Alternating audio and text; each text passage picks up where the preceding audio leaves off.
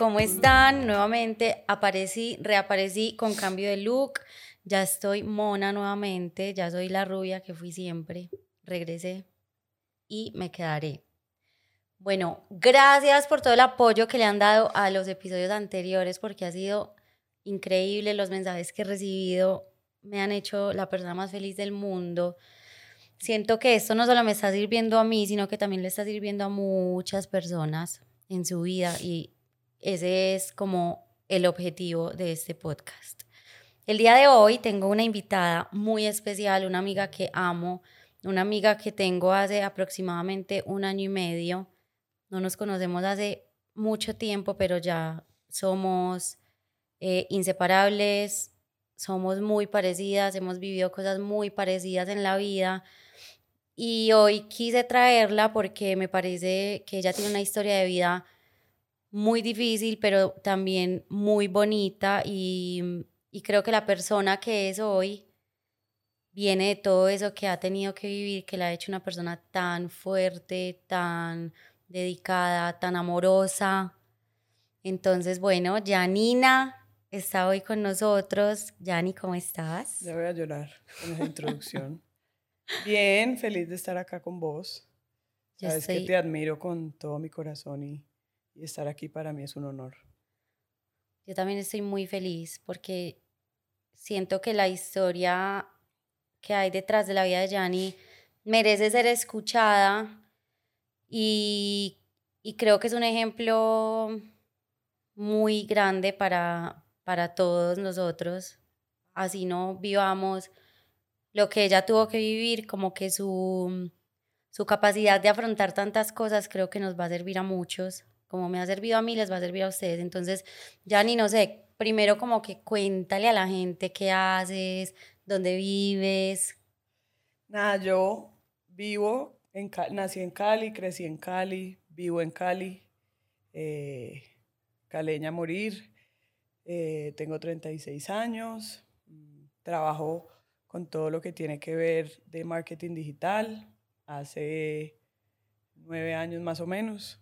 Llevo haciendo producción de moda hace varios años, trabajo con redes sociales. Con el pasar de la vida como que me convertí en influenciadora, nunca fue algo que yo quise. Yo empecé con un blog de moda hace como 10 años, porque yo le quería contar al mundo que en Cali había moda, que Cali no solo era viejas, puchecas, nalgas, no, que en Cali hay de dónde escoger, que hay moda, Cali es una ciudad muy bonita y con ese objetivo empezó mi blog. Eh, después yo dije, bueno, no solo es vestirse chévere, porque la gente me preguntaba que yo dónde compraba mi ropa, que cómo hacía. Entonces me fui a estudiar asesoría de imagen y personal shopper a Bogotá. Eh, no lo ejerzo, pero siento que es algo que me ha servido a mí también para ayudar a mucha gente que, que le cuesta a veces como encontrar un estilo, encontrar como su esencia. También me gustó mucho. Trabajé varios, pues como un año y medio en Sara. Así empecé. Como que yo trabajaba en Sara, me gustaba mucho.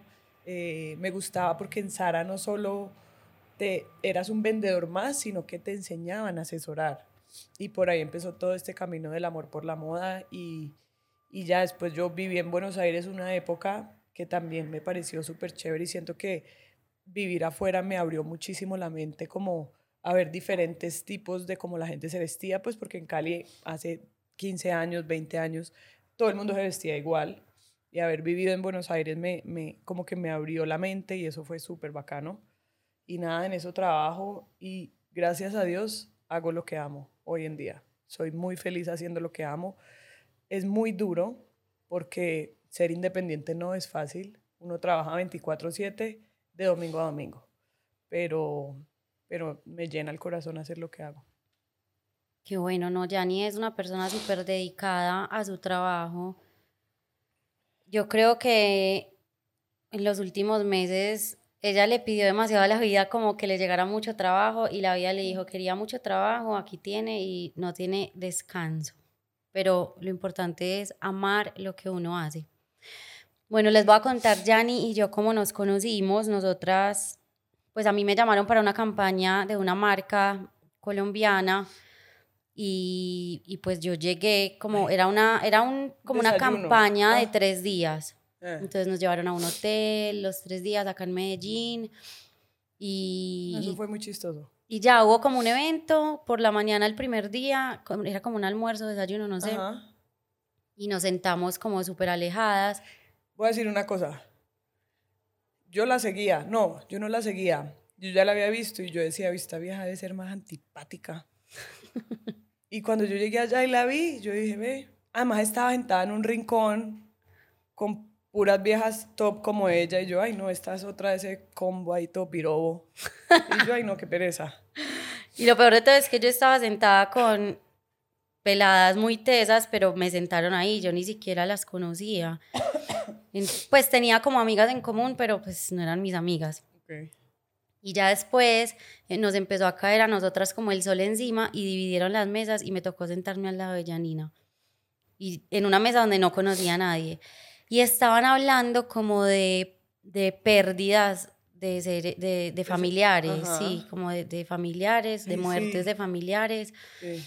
Y, y yo me acuerdo que Yanni contó que ella era huérfana. Y a mí eso me, me impactó mucho. Y como que en, en esa conversación yo dije que a mí me pasaba mucho, que yo sentía que en algún momento, mi papá murió hace 13 años y yo sentía que en algún momento él iba a volver y pues como, como que yo en algún momento lo iba a volver a ver, que, que estaba de vacaciones o no sé. Y ella dijo que a ella le pasaba algo similar. Ajá. Entonces ahí de una ya, trin, conectamos demasiado y de ahí nos fuimos a una, mm, A una, a una tienda de la marca a escoger una ropa y yo cero que me sentía cómoda con la ropa, cero. Y Yanni de una se dio cuenta. Obvio. Es que le estaban poniendo una ropa. Yo, yo cuando conozco a alguien, pues yo lo escaneo de pie a cabeza. Y yo de una identifiqué que lo que le estaban poniendo, ella no se sentía como además la cara. Entonces yo le hacía caras por detrás como, Eso no. y esta era cagada de la risa. Y ahí, y también, voy a contar una cosa muy chistosa. A mí no me da pena nada, cero. O sea, yo no tengo pelos en la lengua. Y estaba yo con Nicole y otra pelada y yo, estoy que me cago. Y las dos me miraron y yo no, chavo, ir a buscar un baño ya. Pues no me importa. Y me fui al baño de, la de los empleados de la tienda, ¿te acordás? Sí, que lo dejaste podrido. Ay, sí, qué pena, pero estaba que me cagaba. Y entonces ahí ya nos reímos y fue como, Pues yo dije, esta pelada me cae muy bien. Sí, si no le fue- da pena esto, ya es de las mías, pues porque a mí sí me da pena, sí me dan pena ese tipo de cosas, pero yo dije, ya, esta pelada tiene que ser mi amiga. Y desde ese momento ya, no nos volvimos a separar. nunca. Me, pónganle que era como miércoles, la actividad se acababa un domingo y ella dice que yo me quedo en Medellín hasta el miércoles y yo, ¿por qué? ¿Dónde te vas a quedar? ¿Qué vas a hacer? No, no sé, pero es que no conozco casi bien Medellín. Y yo, bueno, quédate en mi casa. Y así fue. Y así fue, se quedó en mi casa. Llegué con mis maleticas a la casa de Nicole. Me acuerdo, llegamos de noche Sí. y nos sentamos a hablar en un sillón. Y cada cosa que ella o yo decíamos, encontramos que teníamos más cosas en común y yo me erizaba y ella se erizaba. Era una cosa Con decirles loca. que terminamos las dos llorando. O sea, y llevábamos compartiendo tres, Tres días, días. juntas. Pero- En fin, ese día yo, pues ya sentimos una conexión muy bacana, como que sentía que nos conocíamos de toda la vida, no, no había Mm. momentos incómodos, era como que yo decía, yo no quiero que se vaya nunca de mi casa. Y bueno, resumiendo, al mes estábamos ya en Nueva York juntas, paseando, celebrando el cumpleaños de Yanni, nos fuimos a quedar a la casa de la, de la mamá de Yanni, de mi otra mamá. de la otra mamá de Yanni, pasamos delicioso y se construyó una amistad que yo creo que va a ser para toda la existencia y las próximas vidas. Total. No sé, es como que vos, uno conoce personas en su vida, muchas, y todas te vienen a enseñar algo en algún momento de tu vida, pero, y puede que se vayan, pero yo siento que, que yo nunca me voy a ir de ti y tú nunca de mí, Nunca. porque es que, y hasta a mis amigas les da celos, porque con ninguna, con muy pocas personas que conozco que son muy amigas mías, yo me llevo así de bien. Es tan así que a veces lo que ella está pensando yo lo digo. Uy, eso es impresionante. O lo que ella está pensando yo lo digo. Eh, al revés, viceversa. whatever. Antier nos pasó algo muy loco. Y ¿Qué fue, fue? que yo estaba en el baño y empecé a cantar una canción. Y yo la estaba cantando en la mente. No, no, Es- no. no, son cosas... Es algo muy loco que la gente sabe pensar que uno se lo inventa, pero sí, bueno. pero no. Y Yani acá se volvió amiga de todas mis amigas. O sea, es como que ya hace parte de nosotras. Cada vez que llega Yani, todas nos reunimos. O si Yani se va a ir y no queremos que se vaya, le pagamos tiquete para que se vaya después. Entonces, no, ya Yani hace parte de mi vida, de mi familia. Yo siento que es como una hermana. Mm. Y, y bueno, quiero como que ella les cuente un poquito de, de su historia de vida. Yani perdió a la mamá cuando estaba muy chiquitica, tenías que como tres años, Cuatro. Cuatro años. Eh, y al papá lo perdió cuando tenía 13 años. Entonces, Yani, cuenta un poquito de tu historia. Ya voy a llorar. Eh, Es Ah. un tema, pues yo, a ver, mm, Yo voy a hacer un paréntesis acá. Yani ha, ha tenido una vida muy tesa y nunca se ha victimizado por haber tenido esa vida. Todo lo contrario, Yani, ha- Yani es un ser de luz. Y, y yo quiero que ese sea el aprendizaje que quede como después de este episodio. Que uno vive momentos muy difíciles y aún así puede ser luz para los demás. Y eso es lo que es Yani en el mundo. En mi mundo y en mi vida, Yani es una persona de luz. Cuando yo estoy bajita, llamo a Yani. Cuando Yani está bajita, ella me llama porque sentimos que muchas cosas que nos han pasado en la vida solo las vamos a las entender entendemos nosotras. Entonces ella, si algún día extraña al papá, me llama, me llora y me dice, solo sé que vos me vas a entender ese sentimiento. Entonces, es algo difícil de hablar porque igual ella nunca lo habla, pues muy pocas no, pero, veces. Pero las lágrimas no son de, de tristeza, sí, yo sé. Es nostalgia. Sí, sí, sí, porque mi mamá murió cuando yo tenía cuatro años, entonces no, no es que la recuerde mucho, pero sí me dicen que me parezco mucho a ella y eso me da mucha felicidad. Y mi, ah, bueno, mi mamá era paisa. Yo llevo el paisa en la sangre. Puede que hable como una caleña, pero yo llevo el paisa en la sangre. Entonces, mi mamá se murió cuando yo tenía cuatro años mm, de una aneurisma. Yo tengo un hermano mayor. eh, yo no sé si son recuerdos o lo que me cuentan, que lo que yo te he dicho. Yo me acuerdo que yo estaba en la casa y mi papá nos contó, llorando mucho, porque yo en ese momento supe o ahora sé que a él se le fue el amor de su vida. O sea, él perdió el amor de su vida.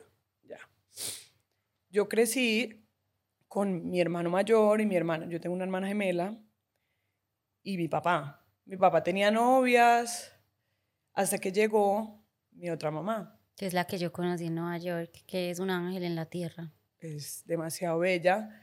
Se casaron. A mí solo me importaba que yo fui la pajecita de ese matrimonio. Nada más me importaba. Mi hermana y yo fuimos las pajecitas. Y nació mi hermanito chiquito, que él es mi bebé. Porque yo siento que yo lo ayudé a criar, bien o mal, pero lo ayudé a criar. En ese momento, eh, obviamente toda la atención se centró, en- se centró en él y yo sentía que ese amor de mi papá lo perdía por ese ser humano que acababa de llegar. Entonces era como esos pequeños dolorcitos que uno es muy chiquito, pero lo sentía igual. Es que mi papá nunca fue un hombre de demostrar cariño ni amor porque era esas crianzas de la vieja escuela que era, a mí me dieron Super correa a lo que daba. Sí. Uf, me, me dieron correa, me dieron mucha correa, mucha correa. Entonces no era, no era amor, yo lo respetaba, más el amor que le sentía era de miedo también. Ujú. Entonces, cuando yo veía a él interactuar con mi hermano, que no era como era conmigo, me dolía mucho. Pero bueno, pasaron unos años y a mi papá lo mataron el 18 de enero de 1999. yo me acuerdo ese día como si hubiera sido ayer. Yo estaba en el colegio, yo era la cagada, obvio. Es. No.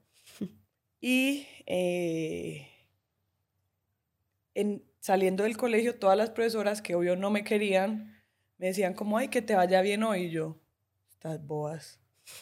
Bueno, chao. Y yo llegué a mi casa y en mi casa siempre me recogían la portería la señora que nos ayudaba para llevarme la maleta. Entonces yo le entregué la maleta y le dije, mi papá vino a almorzar y ella me dijo, sí. Entonces yo llegué con el anhelo de verlo en la casa. Cuando yo llegué, yo vi a mi madrina en la puerta vestida de negro. Y, obviamente con la cara triste, y yo, eh, tan raro. Y ahí mismo salió mi otra mamá a agarrarnos a mi hermana a mí y a contarnos lo que había pasado. Que a mi papá ese día, a las 8 de la mañana, lo habían matado. Yo sentí que mi mundo se fue a la mierda.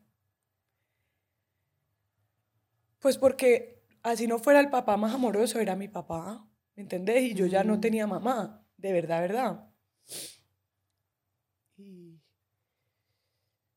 y yo no lo podía creer. Entonces, bueno, uno va al funeral, no sé qué. Vinieron mis tías de, fueron mis tías de Medellín a Cali. Y esa noche él en el oído me dijo, todo va a estar bien. Y hoy sé que todo va a estar bien.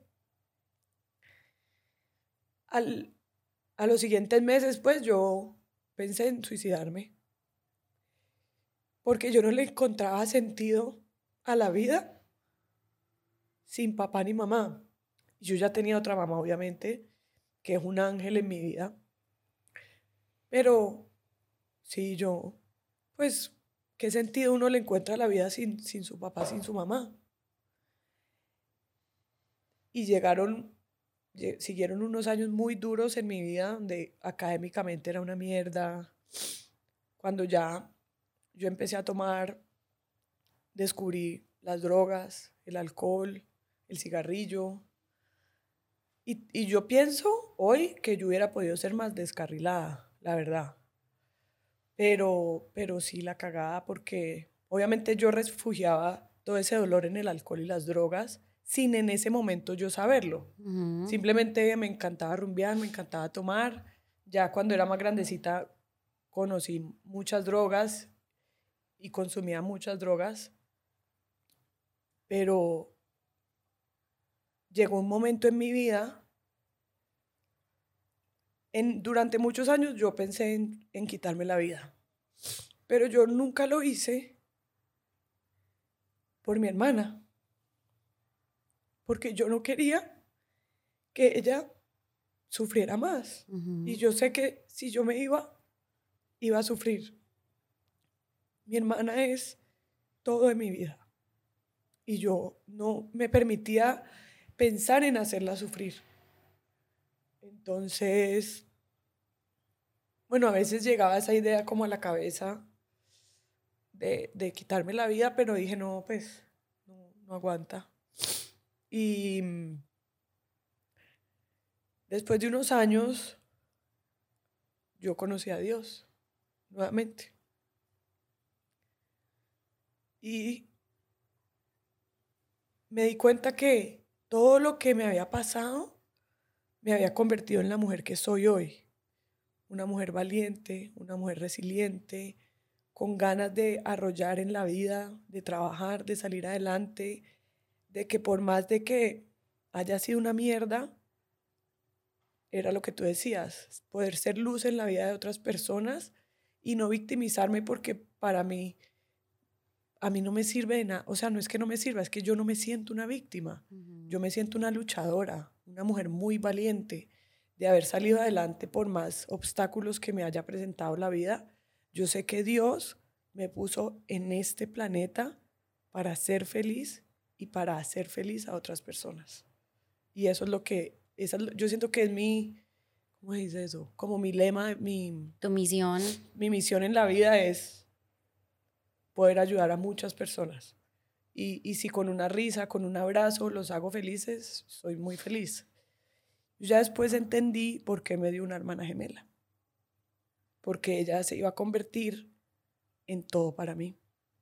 Mi hermana Y ella lo sabe, yo se lo digo mucho, que yo la admiro, que ella es mi polo a tierra, ella, ella es la mujer que, que, que siempre ha estado para mí, que, que, me ha, que, que me ha enseñado a seguir luchando, porque en este camino de lo que yo hago en mi vida, pues siempre he querido tirar la toalla y ella siempre es la que me dice, no lo hagas, no lo hagas, no lo hagas.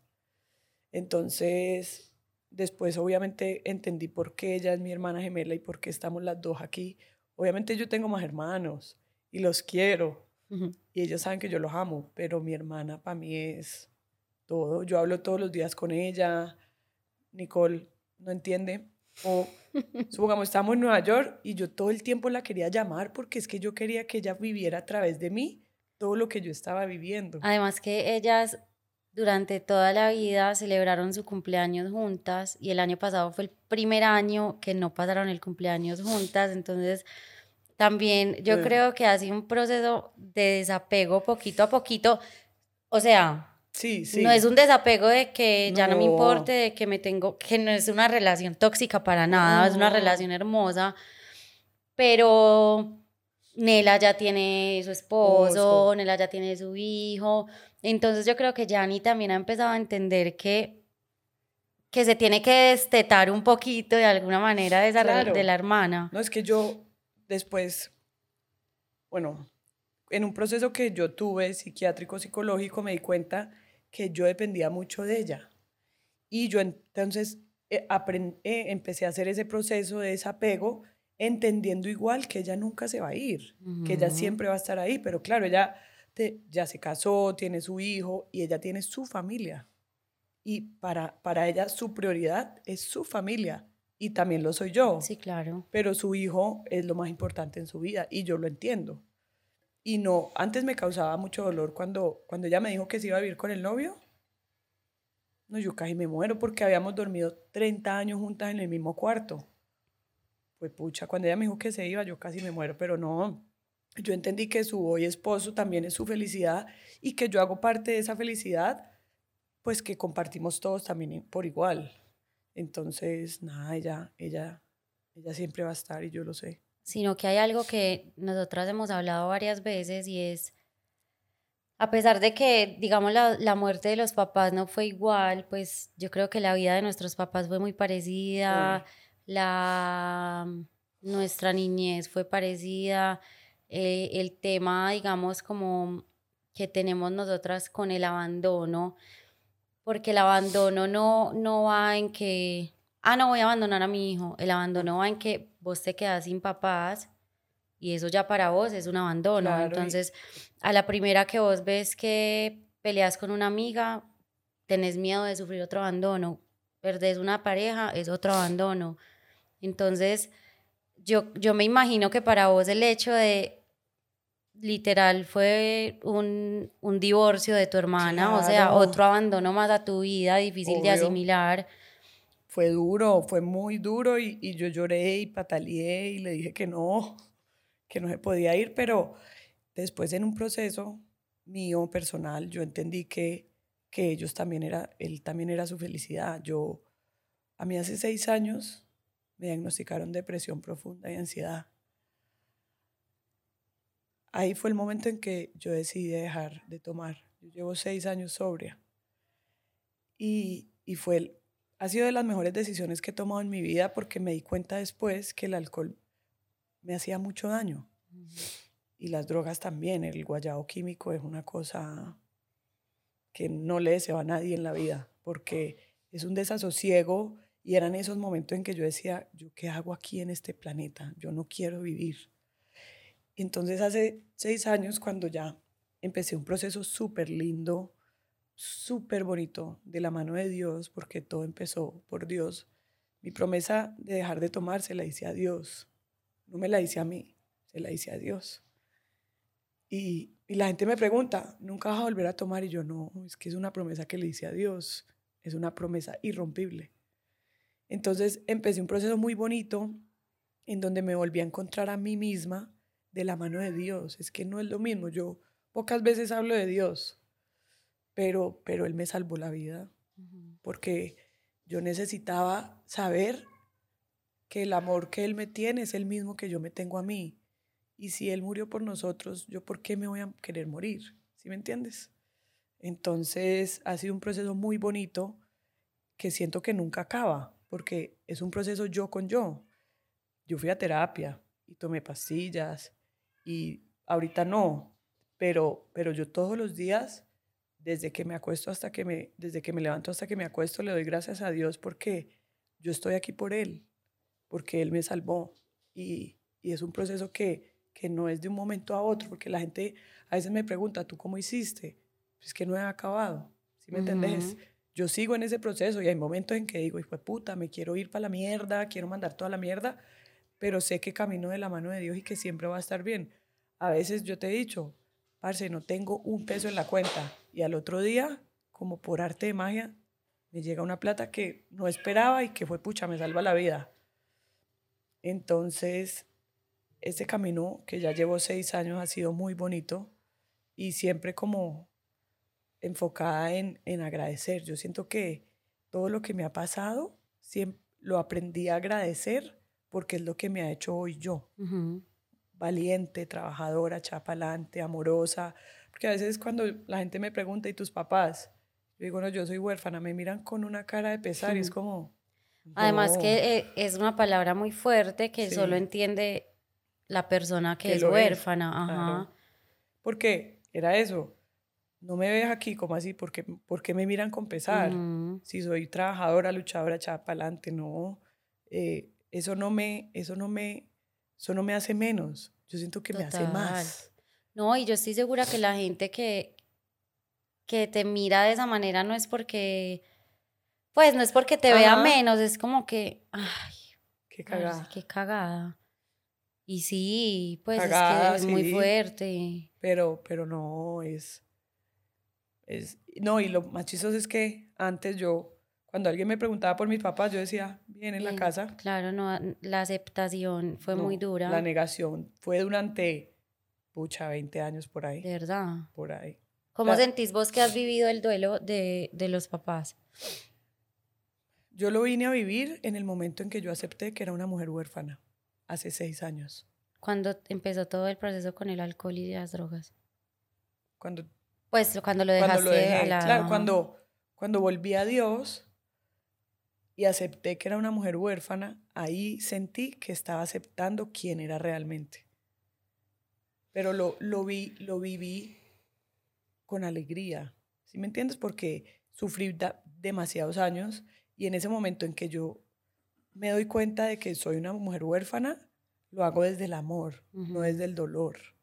Y eso es súper bonito. Eso es muy bonito. Cuando uno empieza a vivir el duelo como desde el agradecimiento, como viendo hacia de atrás hacia hoy en quién se ha convertido uno. impresionante. Y pensando todo lo que ha tenido que pasar para convertirse en la mujer que es hoy. Yo siento que a mí me está pasando en este momento, o sea, casi que a tu edad, a la edad que a vos te pasó, me está pasando a mí. Porque yo soy mayor. Ella es mayor.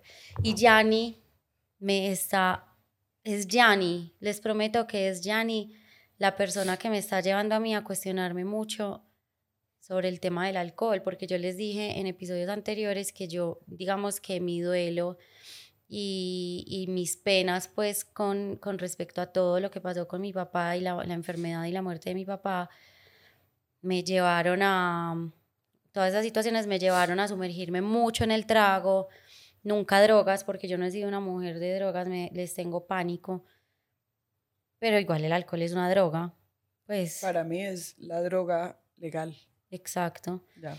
Entonces Yanni me ha, me ha hecho cuestionar mucho porque yo hoy en día tomo todavía y yo salgo a rumbear y tomo y me encanta y, y es como si yo no pudiera salir sin tomar. Entonces Yanni, de hecho, ya casi cumplo años. Hicimos una promesa.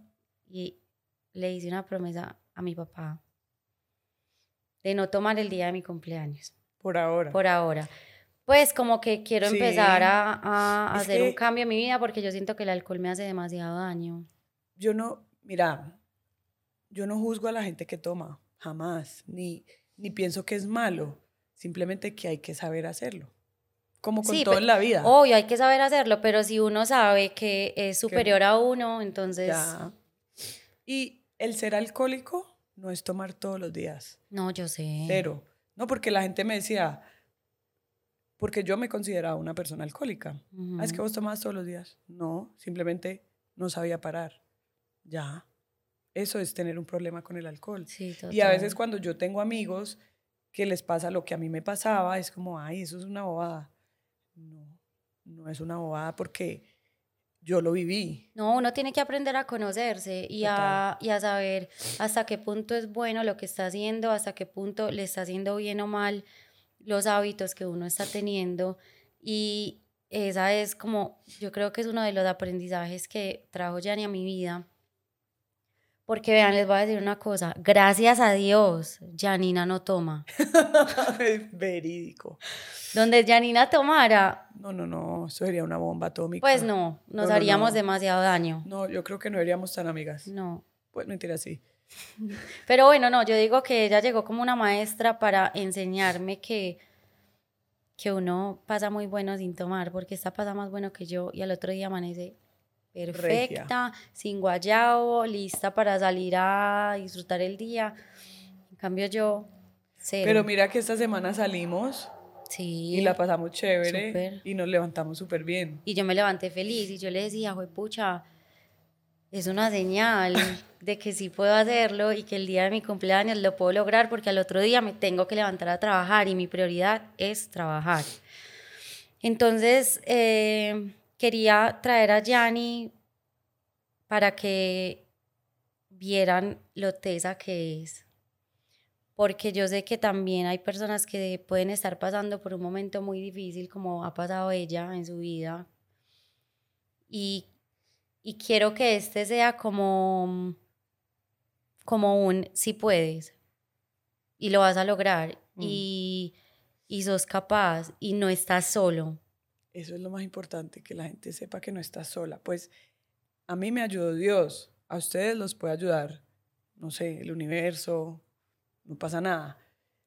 Pienso que es importante admitir que uno tiene algo y pedir ayuda. Mm, sí, Pedir ayuda no está mal, ir al psicólogo no está mal, contarle a alguien de tu entera confianza no está mal, porque uno puede salvar una vida. Sí. 100%. Y así no sea de tu entera confianza. Vean, yo les voy a contar algo.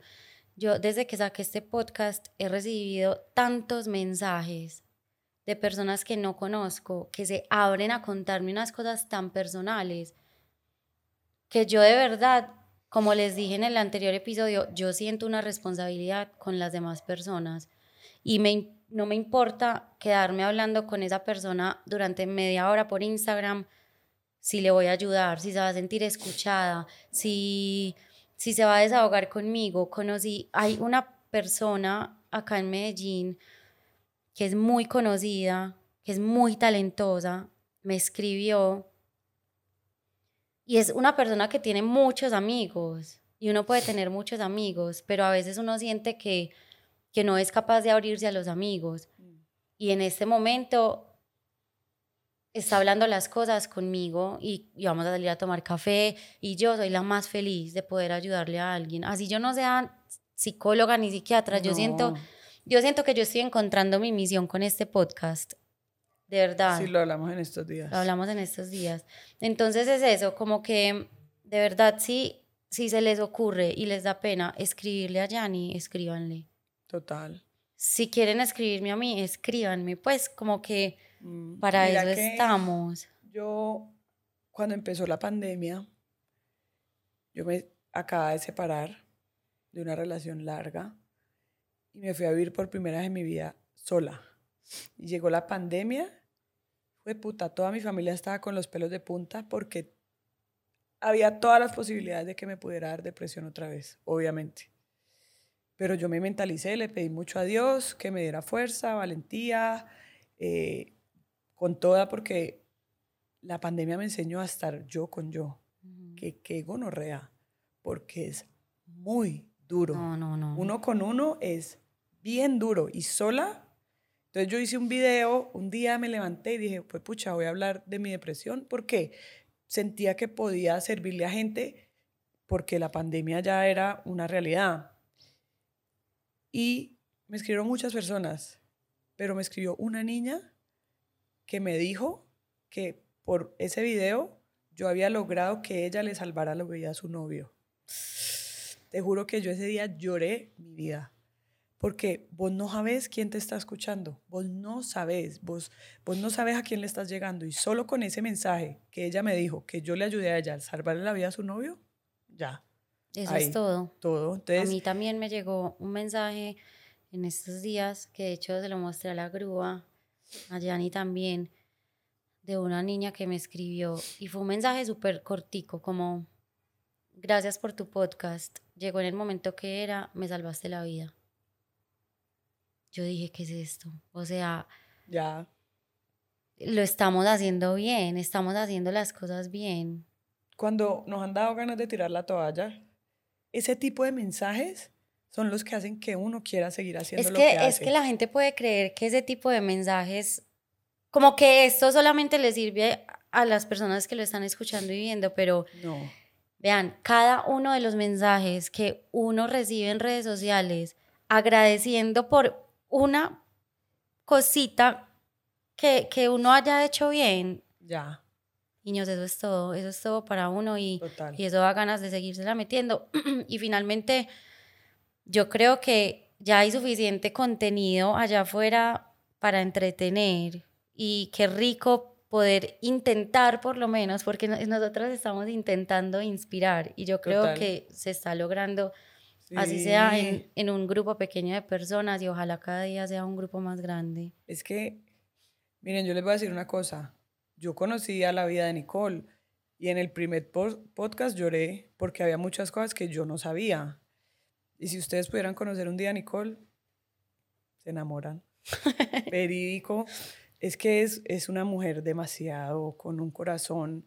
Y yo pensaba que era una gonorrea pero, pero tiene un corazón, ella, marica, te voy a decir una, les voy a decir una cosa, ella tiene muchas cosas que hacer en su día, pero se toma el tiempo de responder mensajes, de estar pendiente de todo el mundo.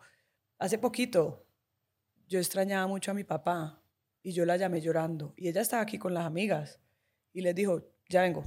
Y nos pusimos a hablar porque es que ella entiende lo que es extrañar al papá. Y esas son las cosas que yo digo, fue puta, gracias, porque yo sé que ella siempre va a estar ahí, no solo para mí, para todo el mundo. Es que yo veo con la dedicación que ella responde los mensajes y no le llega uno, le llegan un montón y ella todo lo responde y yo admiro mucho eso de ella porque se toma el tiempo de querer estar pendiente, de responder, de, de estar ahí para mucha gente y eso es muy lindo. Te amo. Casémonos. bueno, no. Pues vos sabes que todo lo que pensás vos de mí lo pienso yo de vos multiplicado por 1500. O sea, la admiración que yo tengo es absurda y, y te quiero tener. tengan una amiga así. Sí, te quiero tener siempre en mi vida. de verdad. Si no siguen a Janina, búsquenla porque les digo algo, ustedes van a ver el, el, Instagram, el feed de ella y nunca se imaginarían todo lo que ha tenido que pasar ella, porque lo que ustedes ven en el Instagram de ella es solo luz. Entonces, no, Yani, ¿qué quieres decirle a las personas antes de irnos? No, que yo creo que el mensaje más bonito que les podemos dejar hoy es que hablar no está de más, pedir ayuda no es malo. Eh, y si quieren escribirnos, bienvenido sea siempre y, y aquí estamos. De verdad que sí. Yo eso sí quiero dejarlo claro. Mm. Siempre que quieran escribirnos, no sé, yo siempre voy a estar ahí para darles una, un abrazo virtual, unas palabras virtuales y, esperando pues que, todo esto les, les ayude a, que los días menos fáciles sean más llevaderos. Así es. Gracias por estar acá. Eh, los adoro demasiado a cada una de las personas que se toman el tiempo de empezar este podcast, de terminarlo, de recomendarlo, de compartirlo. Saben que me pueden seguir en eh, Si Buenas Podcast en Instagram. Síganme en Spotify para que estén pendientes y les lleguen notificaciones cada vez que salga un episodio nuevo.